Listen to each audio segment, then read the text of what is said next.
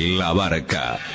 Un espacio abierto a problemáticas y propuestas de la comunidad. Realizan este programa Marcela Juárez y Elena Buyani.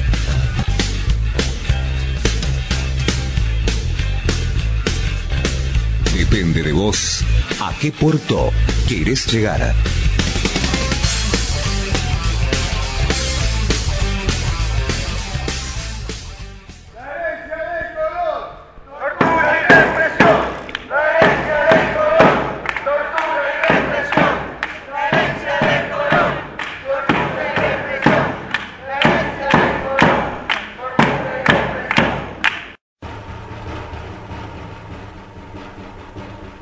Somos dueños de la tierra, sino parte de ella. El Estado Nacional, en estos 200 años, lejos de integrarnos, continuó la exclusión, la discriminación y la marginación a las que nos vimos sometidos desde 1492. Por la libertad, por el otro bicentenario, el bicentenario de los pueblos.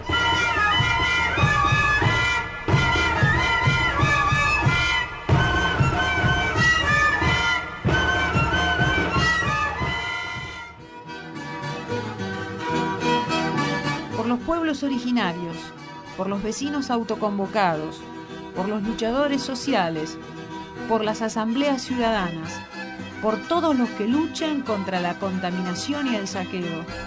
Por el otro bicentenario, el bicentenario de los pueblos.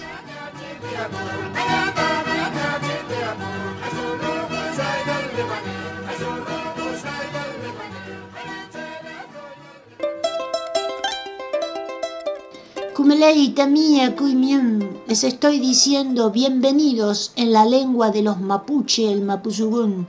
Noja, Elena Buyani Cani, les digo en quechua cuál es mi nombre. Bae Pareco, te pregunto, ¿cómo estás, cómo andás? En guaraní. Jalaná, te saludo como lo hacen los charrúa entre sí. Y así iniciamos otro programa de la barca, el programa del colectivo Entrelazando en Avia Yala, como todos los miércoles a partir de las 20 horas en la AM 1380. El programa se repite el jueves a las 10 horas, el viernes a las 21 horas y el domingo a las 17 horas. Ahora vamos a escuchar la entrevista que le realizamos a Daniel Araos Tapia desde Tucumán. Vamos a hablar con él sobre la importación a el gobierno nacional de las políticas y los políticos de Tucumán debido a los resultados de las últimas elecciones y qué implican, qué consecuencias cuáles son las consecuencias de este hecho que se van a ver reflejadas en las políticas de la nación. Escuchamos la entrevista. Tenemos el gusto de estar conversando con Daniel Arauz Tapia, que es artista, docente, activista socioambiental de Tucumán. ¿Cómo estás, Daniel? Un placer enorme conversar con vos. Hola Elena, ¿qué tal? Otro gustazo por acá porque estamos ya repitiendo. No es la primera vez que tenemos el gusto de, estar cambiando algunas ideas y, comentarios. Desde acá, desde mi provincia, desde mi ciudad de San Miguel de Tucumán. Bueno, un saludo grande a todas las personas que sé que escuchan y nos escuchamos ¿no? en este programa. Exactamente, nos escuchamos mutuamente. Eh, la idea era... Eh, nuestra no es la de hacer una entrevista y después perder el contacto. La idea nuestra es continuar profundizando las realidades, porque las realidades eh, continúan, se complejizan, se simplifican. Eh, bueno, es siempre cambiante y es muy bueno una vez que uno establece el contacto eh, poder continuarlo, porque la historia evoluciona o involuciona. Y te queríamos preguntar, sobre todo a raíz de los acontecimientos hoy más este, eh, cotidianos, más eh, trascendentes de hoy día, en la cuestión de qué pasa con Mansur aquí en Buenos Aires y la provincia de Tucumán. ¿Qué, ideas tienen? Qué, ¿Cómo lo piensan allá en Tucumán? ¿Qué, ¿Qué reflexiones al respecto tienen allá? Bueno, yo te voy a dar por ahí una mirada muy personal, porque obviamente no soy representante de nada ni de, ni de nadie, pero sí en todo caso esa mirada, eh, siendo personal, no quiere decir que sea individual solamente, sino que no deja de ser una construcción colectiva, amasada, con, junto con muchas personas eh, que estamos en, la misma preocupación y en el, y el, mismo, en el mismo amor hacia la tierra, hacia la, casa común que nos contiene, que en nuestro caso es y la Conquija. La cuenca de la Conquija es nuestro lugar en el mundo, el lugar donde nos tocó nacer y donde estamos viviendo, y que más allá de que abarque lo que el mapa político diría que es Tucumán, más Catamarca, más Salta, más, bueno, empecemos a, hacer el mapita como en la escuela, es una cuenca. Para la tierra, la Pacha no conoce de estas divisiones, ¿vos Exactamente. ella no sabe de los cambios de gobierno, ni sabe de las internas de un gobernador y un vicegobernador, como ahora este, es un poco noticia en Buenos Aires, ¿no? que el flamante jefe de gabinete resultó ser un gobernador de una provincia que había sabido tener un, flor de bardo con su, con su, vice, con su vicegobernador. Bueno, nosotros quienes estamos acá en Tucumán eh, conocemos que efectivamente estos políticos se pelean largamente, en su, se, se venían peleando desde hacía años, en las cuestiones de, siempre, ¿no? Este, compitiendo por cargos, por, por, facciones de poder, etcétera. Pero en lo, en lo esencial, desgraciadamente, para nosotros y para la tierra, están de acuerdo en todo. Este, este señor, que ahora es el flamante jefe de gabinete, tiene un, está en un todo de acuerdo, digamos, con el señor presidente de la Nación, en el sentido que ellos propician este modelo productivo suicida, este, terrorífico, que hemos dado en llamar extractivismo, que es la forma brutal, eh, espantosa, eh, y no sustentable, definitivamente no sustentable, que ha tomado el capitalismo en nuestro siglo y en estos tiempos.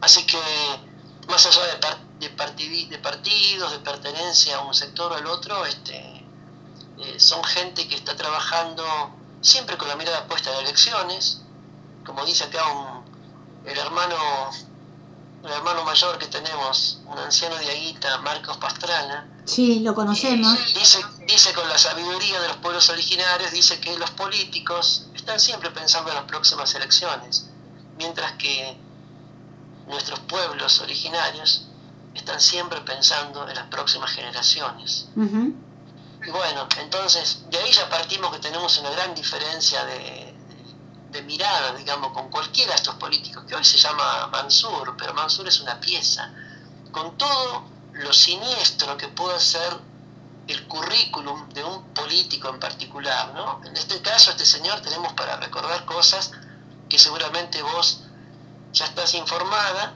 y quienes nos escuchamos acá también sabemos porque estamos entre personas que nos informamos, que no nos compramos la, la noticia ni, ni, de un lado ni del otro de, la grieta periodística, sino que nos comunicamos por nuestros propios medios.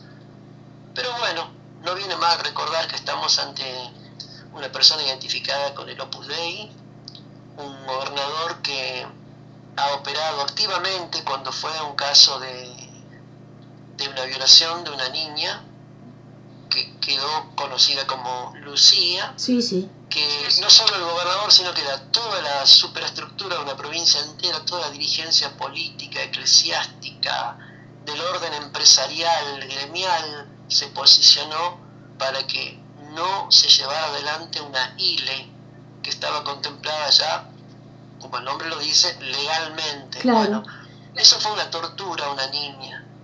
Todo porque ellos y ellas esto involucra todo un sector de la provincia de Tucumán que se ve representado en este, en este político y en este partido seguramente. Sí, sí. No querían, no querían el derecho de las mujeres y en este caso de una niña a, eh, a, decidir sobre su cuerpo. Entonces, bueno, acá dijimos ya niñas no madres, lo hemos dicho una y mil veces, pero este señor este, evidentemente no, eh, no, no, no, va, a tomar nota de eso, digamos, porque él está en las antípodas de esa, posición. De eso estamos hablando cuando hablamos de Mansur. Es solo un ejemplo, un caso, para decirlo así. Es terrible decir la palabra caso, ¿no? Porque parece que hablamos con el lenguaje policial. Sí, sí. Es una vida, una vida que se arruina, que se, que se estruja bajo el, la bota de esta, de esta cosa que es eh, este totalitarismo que impone el patriarcado, en este caso, bajo la forma de un un gobierno que dice no, no, no, ni siquiera porque hay, aunque haya ley, no se va a aplicar. Bueno, de hecho la, la, estiraron en el tiempo todo lo posible para que la ILE no tuviera lugar y se convirtió en, en un parto, bueno, muy, muy violento, donde los médicos hicieron tarde lo que pudieron, pero bueno, este, tuvieron éxito, digamos, en evitar que se que, se, que se diera la ILE en ese caso y que quedara como una especie de escarmiento para, para otras personas, ¿no? para otras mujeres sobre todo y todas las personas con capacidad gestante que viven acá en Tucumán. Sí.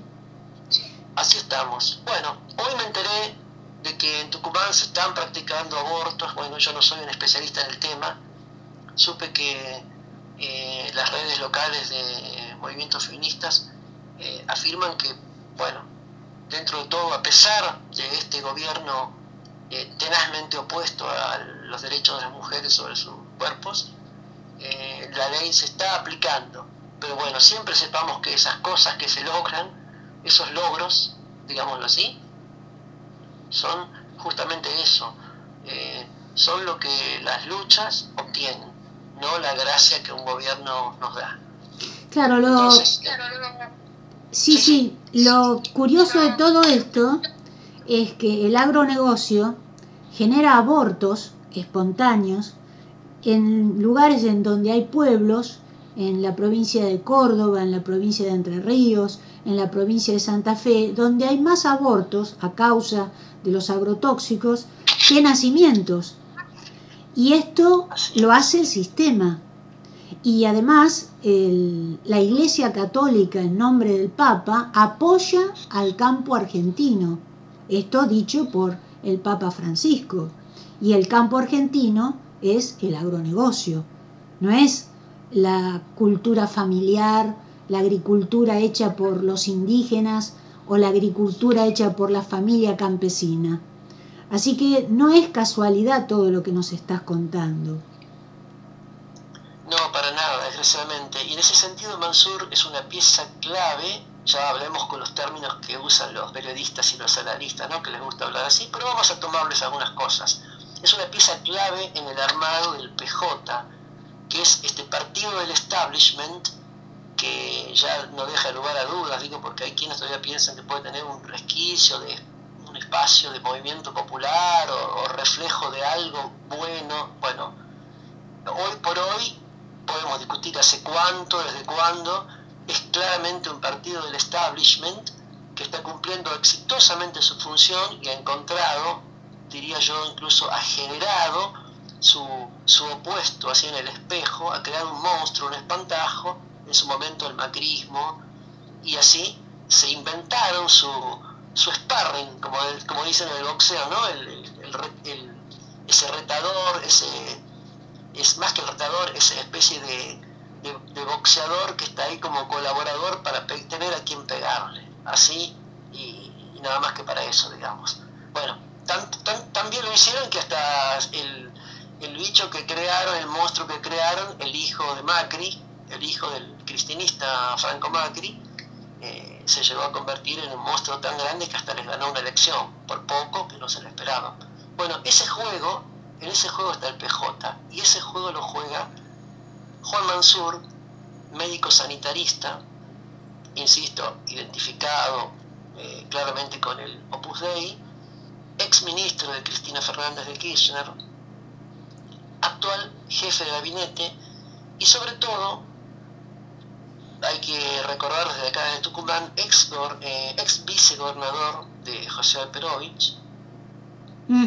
y ahora, a continuación de él, cuando ya no fue más posible una nueva reelección de Alperovich, que está, abramos un paréntesis, de licencia por la acusación de abuso sexual que pesa sobre él, licencia en el Senado. Sí, sí. Bueno, esa e, eso es, digamos, lo que, lo que hay acá en Tucumán, digamos. Eh, Mansur actualmente, eh, hasta, hasta el fin de semana pasado, se ha desempeñado como gobernador de una provincia donde ha reinado el abuso policial. Digo, porque yo daba el ejemplo trágico de Lucía, pero también podemos nombrar eh, otros, otras vidas eh, que han sufrido agostadas, como el caso de Belén. Belén se recuerda el caso de una mujer, de una joven mujer, que por un aborto espontáneo sufrió también en su persona el escarnio de casi toda una sociedad encabezada por estos, este gobernante, estos gobernantes, porque también se le negaba el derecho eh, a decidir sobre su cuerpo en su momento.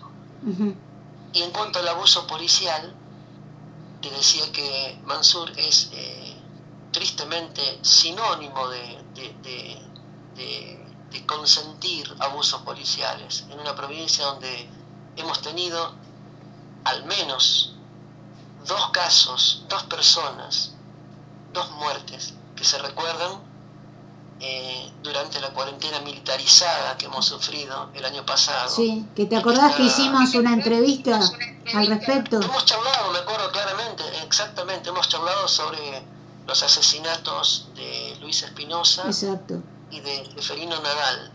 Ambos en muy poco tiempo eh, y ambos a manos de agentes de la policía provincial, que no han tenido ni el repudio, ni siquiera la mención, te diría, ni siquiera el repudio público, ya no hablemos de una decisión política más este, concreta, ni siquiera para por la galería, como decían los viejos comentaristas deportivos, ¿no? Sí. Este, Mansur nunca eh, actuó como el superior que es de ese aparato corrupto, eh, lleno de cobardes y de delincuentes que es hoy desgraciadamente la policía, para decir vamos a sacar, vamos a remover, vamos a, vamos a eh, separar de la fuerza a quien está como mínimo acusado de, a quienes están, porque encima en el caso de Luis Espinosa eran prácticamente una docena de efectivos, no era uno o dos muchachos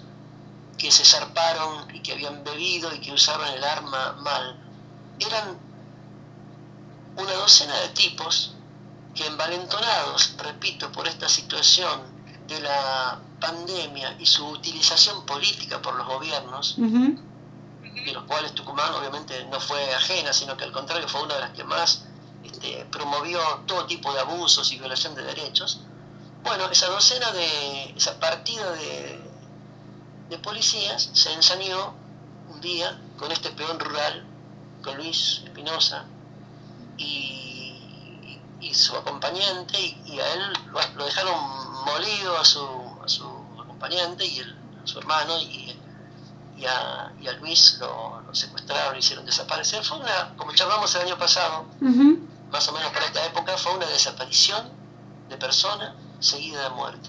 Esa es la figura. Como dice Norita Cortiñas, a las cosas hay que ponerles nombre. Esto fue desaparición seguida de muerte. Es decir, lo mismo que hizo en la Patagonia, Gendarmería con Santiago Maldonado. Sí. no tuvo ni de lejos la misma repercusión. No, no, no.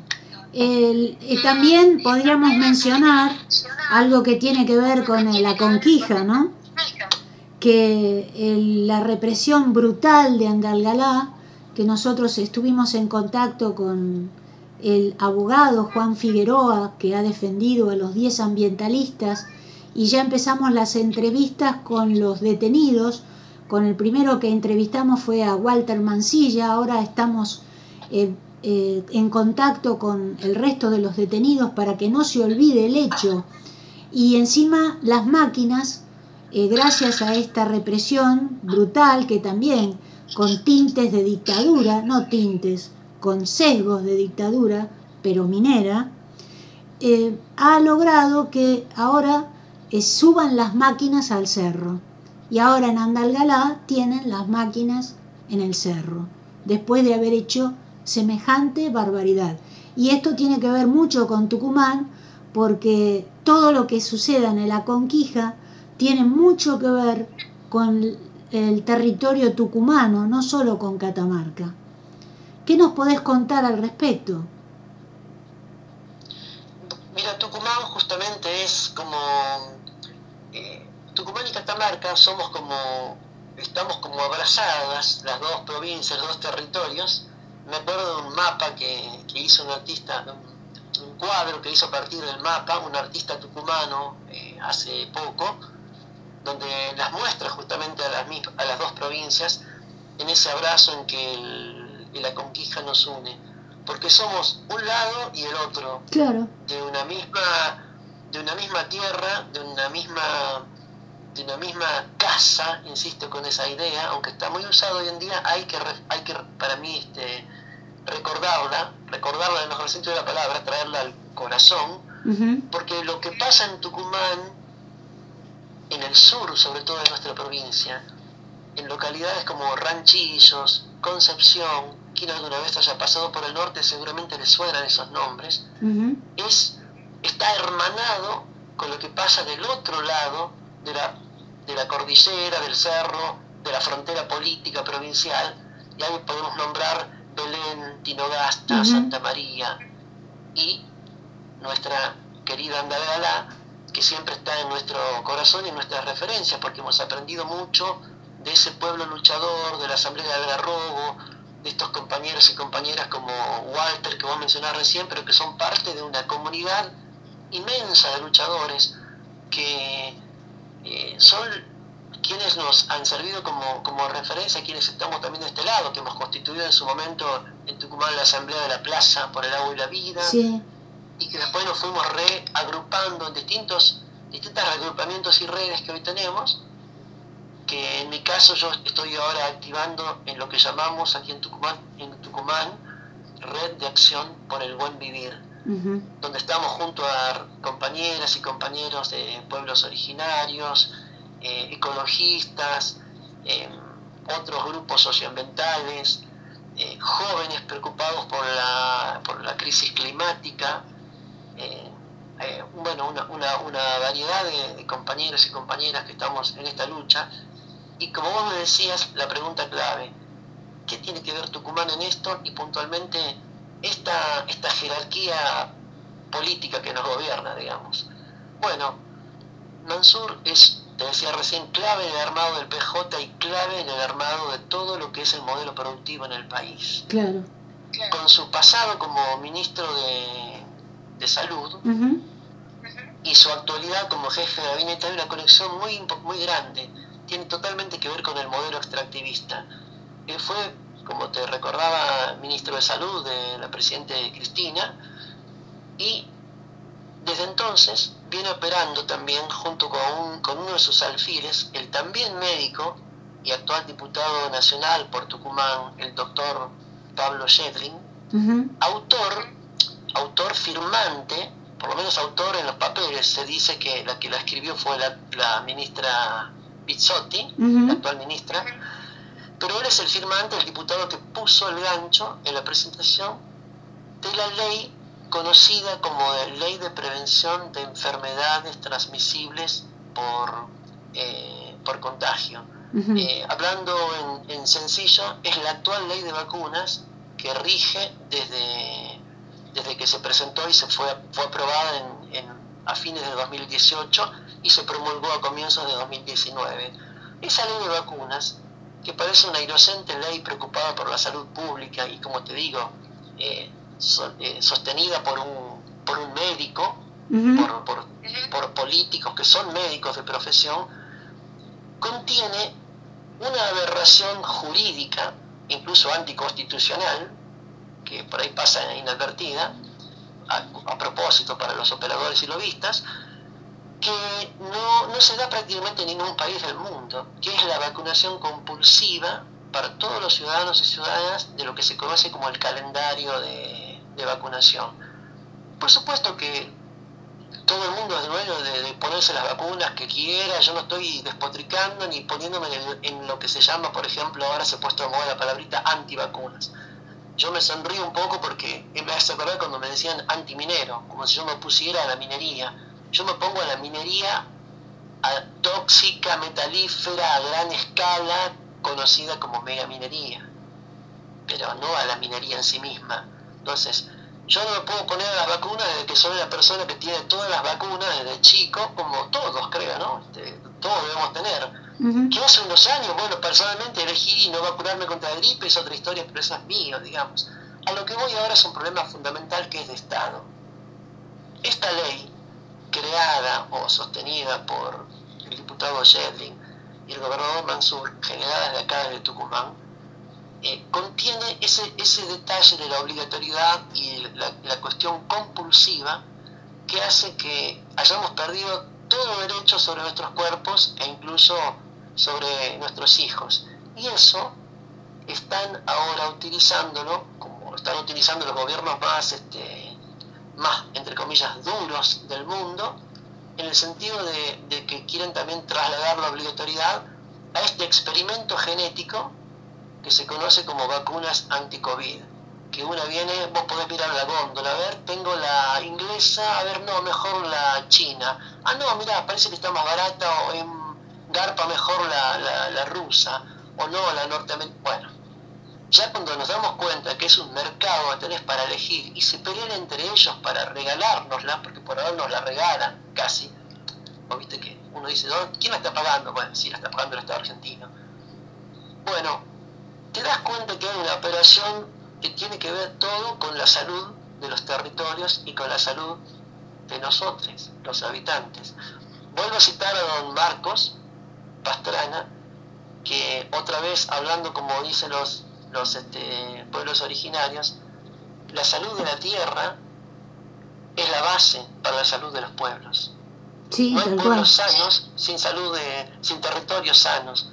Entonces, ¿cómo no vamos a tener pandemias y futuras pandemias? Espero que no, pero si los gobiernos siguen promoviendo granjas porcinas, otra vez hablamos, mega granjas, no es que yo me opongo al, al empresario, al pequeño empresario que tiene un emprendimiento chiquitito, eso ya después es una opinión ética si querés, si yo quiero comer carne o no, si quiero consumir ese, ese producto o no pero estamos hablando de mega granjas, es una cuestión de escala, una vez más, es como con la mega minería. Las mega granjas suponen, y eso el señor Mansur es también un, conocedor del tema, como médico sanitarista que es, y es muy consciente, las mega granjas suponen la existencia no de cientos, no de decenas ni de cientos, sino de miles de madres eh, puestas a, entre comillas, producir por supuesto, miles y miles de crías.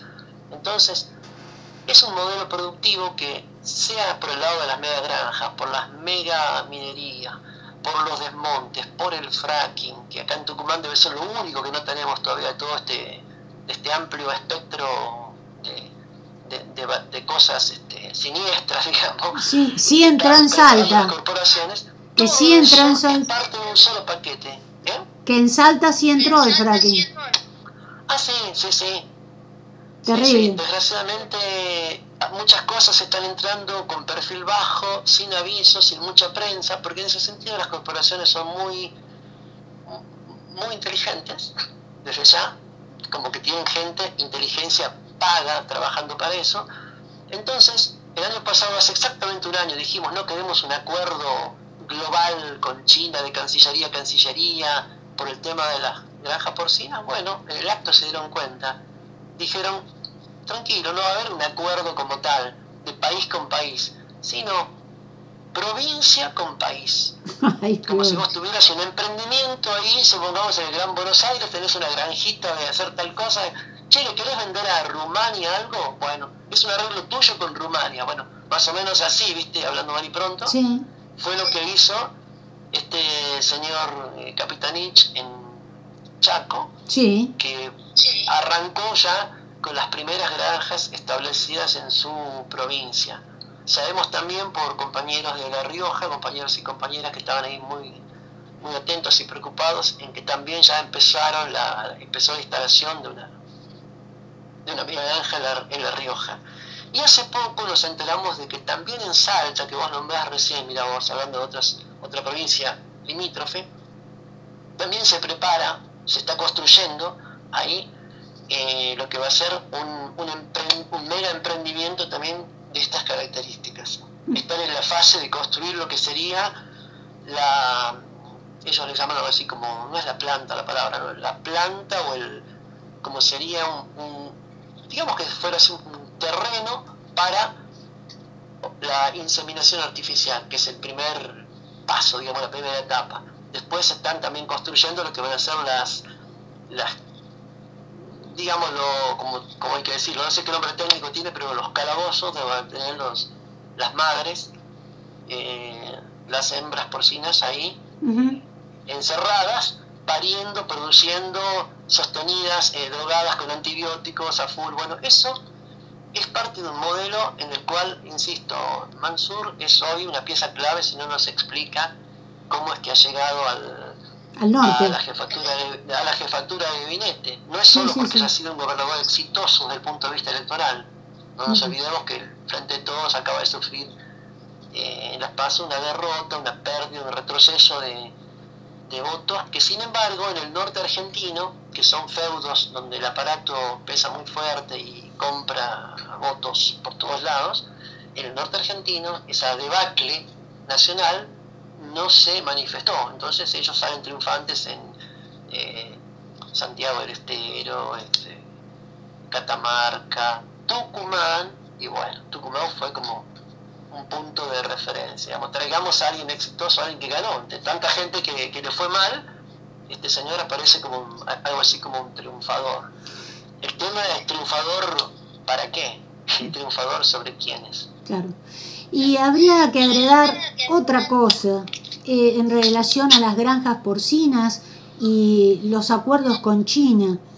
Hay pendiente una central nuclear a instalar que con ad- administración china en la provincia de Buenos Aires, de la cual no se habla, y una tercera tucha con tecnología vetusta eh, argentina, también en la provincia de Buenos Aires, en la zona donde están Atucha 1 y 2, lo cual es una barbaridad. Y la otra cosa que podríamos agregar es el decreto que determina que el río de la Plata deje de ser un río y se transforme en una hidrovía con el proyecto de profundización del canal Montevideo que explica por qué Montevideo va a ser en el futuro la cabeza o la entrada al continente navegable o la hidrovía navegable, porque ya los ríos ni ríos son, porque justifica la cantidad factuosa de inversiones chinas que se están produciendo en el Uruguay. Así que todo eso va junto, va todo unido.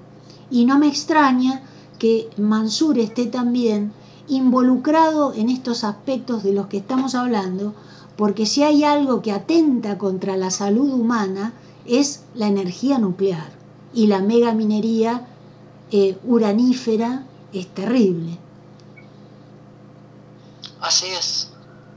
Yo no puedo más que, coincidir con lo que vos decís porque en mi caso también me, me identifico eh, fuertemente eh, en la vereda de enfrente de la barbarie nuclear, que para muchos, este, muchas personas todavía, incluso para algunos este, compañeros y compañeras activistas socioambientales, puede ser una especie de esperanza como de desarrollo del país. Este, bueno, creo que es eso, una barbarie sobre la cual eh, no deberíamos seguir insistiendo. Y fíjate que, como decís vos, todo cierra, ¿no? Porque el paquete de dependencia con China, porque hay que hablar de eso, de dependencia, ya no hay que hablar para mí de acuerdo porcino, ni de acuerdo de ningún tipo, porque no es un acuerdo en, en términos de dos de iguales, que un- una, una mujer abusada no acuerda con su abusador. Entonces acá estamos ante un país, la Argentina, desgraciadamente el nuestro, que está siendo colonizados, sometidos o juzgados en todas formas y en muchos terrenos a una potencia que se erige como una especie de nuevo colonialismo mundial que compite y nada que envidiar a lo que fue en su momento y sigue siendo, por supuesto, Estados Unidos o las potencias europeas. Entonces vos, como bien decís, centrales nucleares, nucleares chinas, eh, megafactorías chinas, empresas mega, de mega minería, en algunos casos de capitales chinos. Sí. El, el, agronegocio con sus paquetes transgénicos y agrotóxicos donde también hay participación de los capitales chinos. Y hoy mismo estaba viendo en La Nación, si no me equivoco, tapa de La Nación, en la portada, por lo menos digital, de un escandalete, una interna en el gobierno, una más, por una compra de aviones de guerra a China. Bueno, vos dijiste base China y yo hace un ratito te citaba entre la góndola de ofertas de experimentos de lo que nos quieren poner en el cuerpo sin que ni vos ni yo sepamos qué es, ¿viste? Las vacunas chinas. O sea, una vacuna que no es una vacuna, por empezar, digo, vamos a poner también, como dicen ahorita, las cosas por su nombre. Una vacuna es algo que te impide enfermarte de algo porque es un anticuerpo que te... Eh, eh, Ah, ya sabés, hacen su trabajo. Esto es todavía algo que está en su fase experimental, algo que nunca se ha hecho. Entonces, por eso es que nos parece, y me parece a mí puntualmente, tan grave la perspectiva que gracias a la ley que ya de por sí es compulsiva, antiderechos y anticonstitucional, la ley Shedrin, así se la conoce, gracias a esa ley, con el impulso que tiene esa ley, digamos, y ante, eso fue antes de la pandemia, ¿no? claro, fue justo unos meses antes. Bueno, ahora con la situación de miedo justificadísimo, comprensible, que toda una sociedad tiene, que, que ya no pasa por, por una opinión política ni partidaria, sino pasa por decir, che, me puedo morir, se puede morir mi gente. Bueno, entonces imagínate cómo operan con el terror, como hace cualquier terrorismo de Estado, ¿no? Cuando nos pone en una situación en que uno dice, che, me pueden venir a buscar, uy, me puede pasar algo si hablo de más, uy, le puede pasar algo a mi familia si yo me hago el, el jetón, no sé, ¿viste? Entonces, están operando con el miedo. Desgraciadamente, por eso te decía que están, el problema acá, aparte de la pandemia, aparte de la enfermedad que se ha llevado tantas vidas y que todos y todas tenemos gente querida que hemos perdido y hemos tenido que despedir o no despedir porque de la peor forma ni siquiera se podía hacerlo, bueno, aparte de eso, hay una especie de pandemia de miedo y que nos están contagiando con eso para que el próximo paso sea, si no te vacunaste, no entras acá, si no te vacunaste, no viajas allá, si no te vacunaste, no puedes hacer nada. O sea, es una, una violación absoluta de los derechos de, sobre nuestros cuerpos, insisto, con algo que no es, no se puede llamar vacuna. Y qué casualidad que proceda de China, una de las principales ofertas de las góndolas, que están ahí, ¿no? Compitiendo de igual a igual con la rusa, con la británica, con la otra, y también ahora parece que se viene la producida acá con gran orgullo, pero bueno, vos ya sabes que que te explote un argentino o que te explote un, extranjero, para el explotado es lo mismo.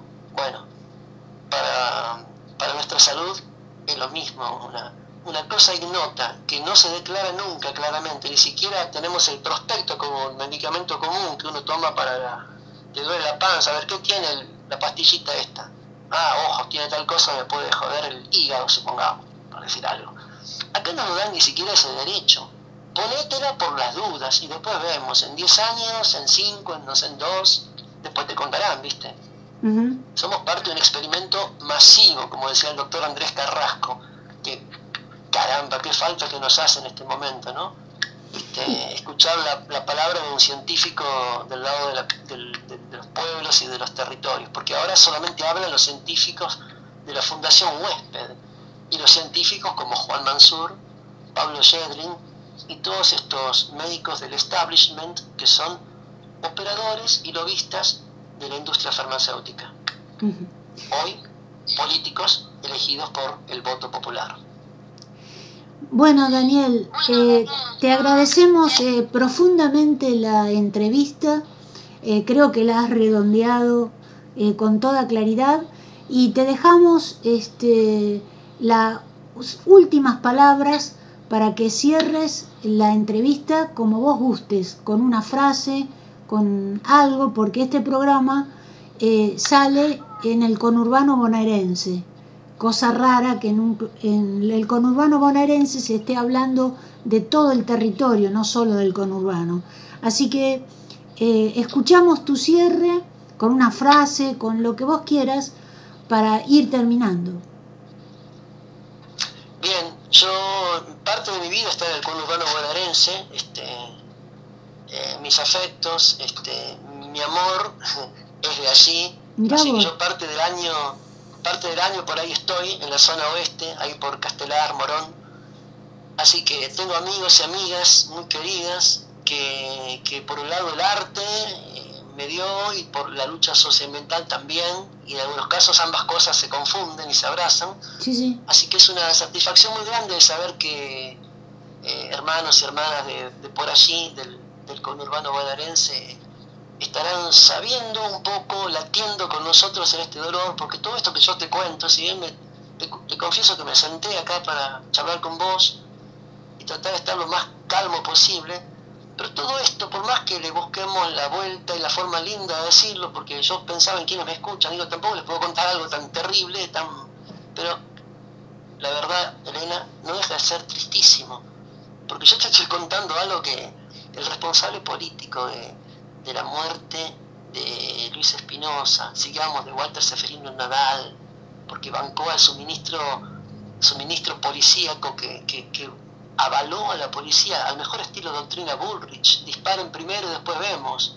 Este, eh, bueno, ese hombre está encumbrado en la cima del poder político, o sea, y te lo está contando un tucumano, quien está allá en Buenos Aires, que dice, a ver, che, trajeron un gobernador, ¿de dónde es? De, ah, del norte, Tucumán, ¿quién será ese? ¿Será y no será gran cosa, pero capaz que no es tan malo. Uno, yo, pensaría eso también, ¿no? Ahora cuando te enterás de todo esto y te enterás o te acordás, por ejemplo, de un niño muerto a balazos por la policía provincial, otro más, Facundo Ferreira. Empezó esta semana, el lunes, el, juicio por él.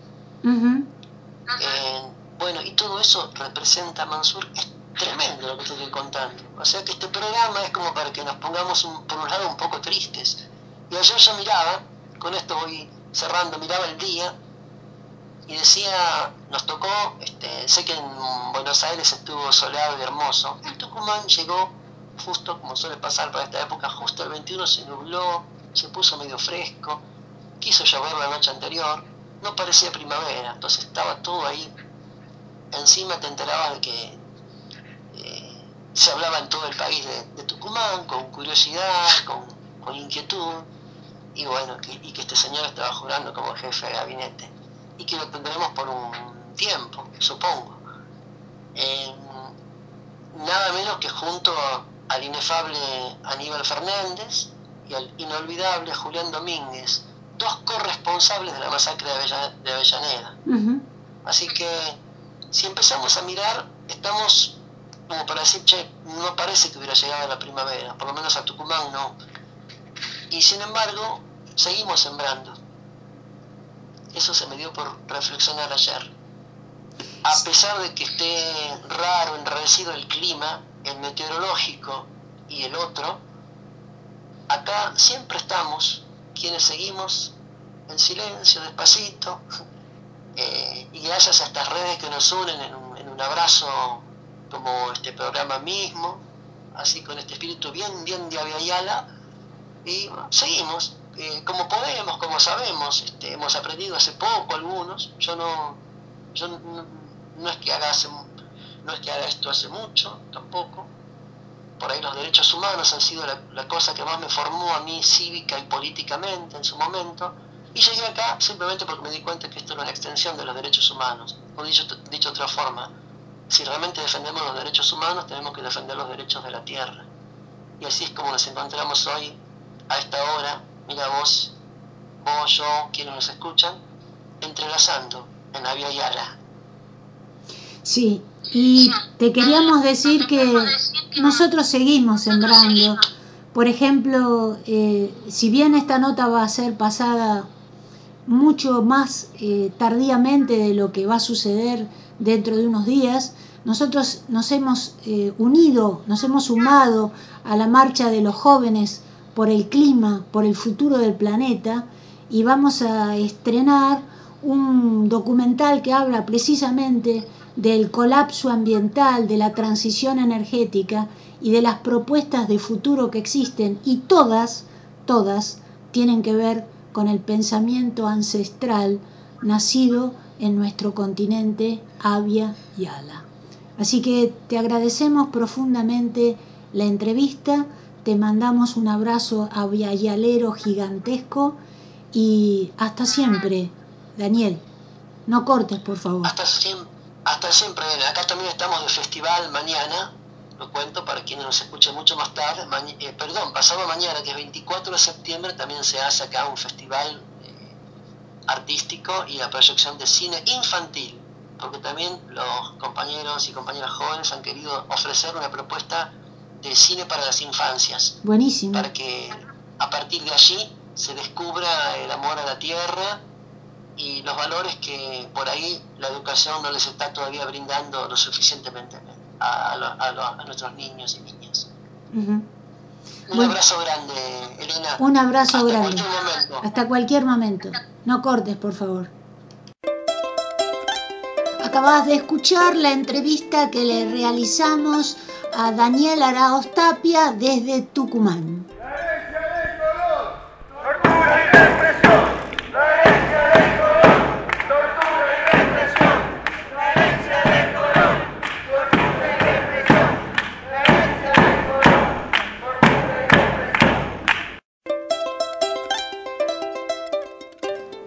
Estás en la barca como todos los miércoles a partir de las 20 horas en la AM 1380, el programa del colectivo Entrelazando en Avia Yala. Te recordamos que Avia Yala es uno de los nombres originarios de nuestro continente. Nos preguntamos en nuestra redacción cómo es posible que el presidente Piñera continúe absolutamente inmaculado de cualquier tipo de responsabilidad con las violaciones de derechos humanos que han sucedido de manera constante en Chile. Y encima ahora eh, la militarización de los territorios mapuche ha sido una cuestión que realmente es más aberrante todavía porque además no nos olvidemos que dentro de la Asamblea Constituyente de Chile, una de sus autoridades, una de las presidentes que se van rotando, es Elisa Loncón, que es mapuche. Así que es una cosa muy irregular. También recordemos que la expresidente Bachelet ahora es encargada de defender en organismos internacionales los derechos humanos, cuando también, cuando fue presidente de Chile, hizo más o menos lo mismo en relación a los mapuche. Así que, ¿qué representatividad o qué defensa pueden tener los pueblos originarios con este tipo de gobiernos y con este tipo de representación internacional? Así que desde ya nuestro mayor repudio a estas nuevas decisiones del gobierno de Piñera que realmente no entendemos cómo no tiene un juicio político por crímenes contra los derechos humanos que sucedieron en su territorio y continúan sucediendo bajo su responsabilidad y por su administración. Y en cuanto a la entrevista que le realizamos a Daniel Araoz Tapia, queríamos agregar algunos comentarios todo lo relacionado con la pandemia eh, lo estuvimos conversando muchísimo en el programa de la barca durante el 2020. Nos censuraron varios programas en las redes. ¿Por qué? Porque tratamos temas que son prohibidos para esta política sanitaria globalizada y colonial que se ha impuesto en todo el planeta.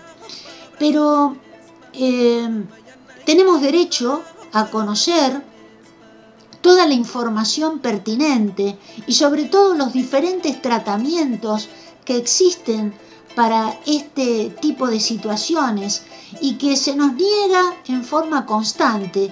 No creemos que eh, la respuesta sea que una persona infectada de COVID vaya al hospital de Lavallol, por ejemplo, y lo manden a su casa con eh, la receta de tomar un paracetamol. Y ya está, y esa persona después eh, tuvo consecuencias eh, bastante serias en su salud y el único tratamiento que le brindó el sistema sanitario público fue ese, el de tomar un paracetamol y que se vaya a su casa. Creemos que eh, la situación de gravedad eh, es eh, una situación bastante compleja de determinar si no es revisada la persona, ni siquiera se le realiza ningún tipo de tratamiento. Y por otra parte, recordemos que en la Argentina no se realizan autopsias para determinar las causas de las muertes. Esto está suspendido desde el inicio de la pandemia. Así que cuando hablamos de cantidades de víctimas, tenemos que aceptar estimaciones de cuáles son las víctimas y cuáles no lo son, porque para tener un diagnóstico certero necesitamos autopsias y no las tenemos. Y esto continúa en vigencia, es decir, la falta de autopsias para determinar las causas de la muerte de las personas. También me gustaría leerles qué significa, qué es una vacuna, cuál es la definición de lo que es una vacuna. Una vacuna es una sustancia compuesta por una suspensión de microorganismos atenuados o muertos que se introduce en el organismo para prevenir y tratar determinadas enfermedades infecciosas. Estimula la formación de anticuerpos con lo que se consigue una inmunización contra estas enfermedades. Repito, una inmunización contra estas enfermedades. La sustancia que se está aplicando en el mundo y en la Argentina son sustancias experimentales que no son vacunas porque no inmunizan. Inmunizar significa que impiden el contagio. Así que esto lo queremos dejar bien claro, a pesar que el Estado, a través del canal oficial, ha difundido un documental en donde habla de la Argentina inmunizada cuando en realidad no hay tal inmunidad porque las sustancias que se están aplicando en nuestro país y en el mundo, además de ser experimentales, son sustancias que no generan inmunidad, sino que según lo que dicen los medios, atenúa la enfermedad. Eso es lo que dicen los medios. Ahora, Informes científicos al respecto existen también, pero los informes que son contrarios a, estas, a estos modelos eh, determinados por los poderes eh, sanitarios globales no se pueden difundir, están prohibidos, están censurados, no se pueden conocer otras alternativas, está prohibido.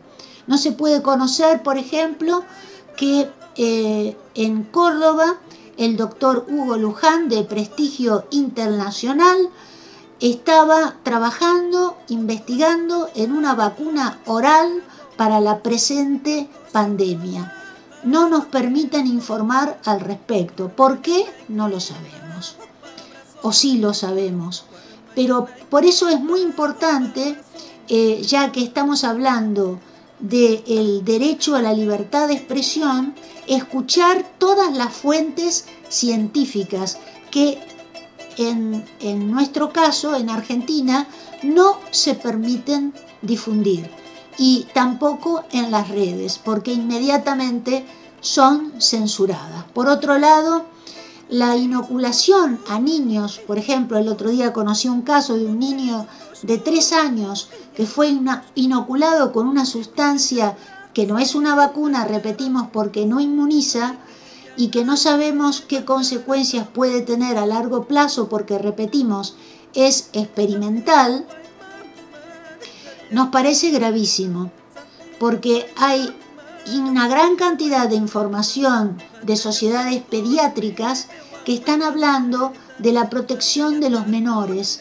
y esto es fundamental. Por otra parte, hay pandemias que se difunden y otras que no se difunden.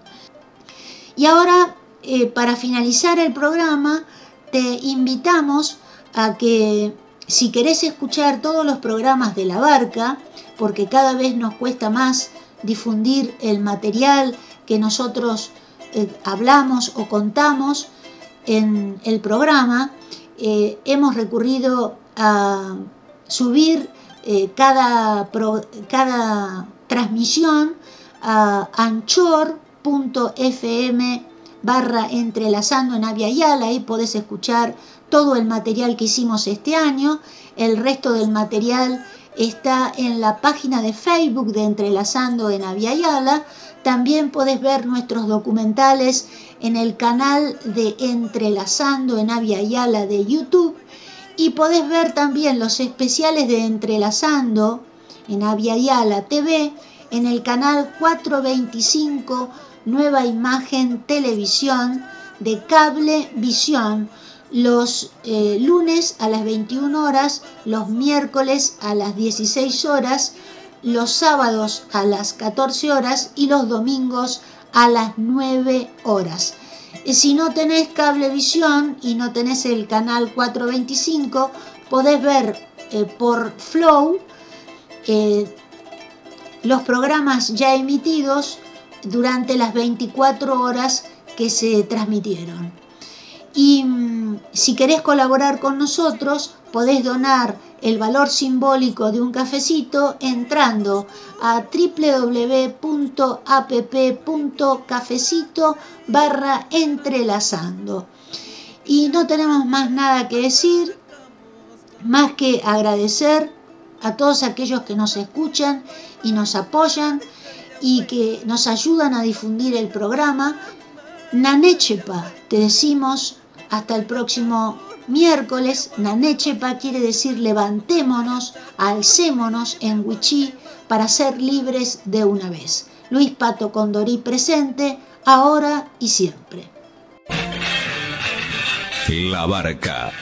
Un espacio abierto a problemáticas y propuestas de la comunidad. Realizan este programa Marcela Juárez. Elena Buyani.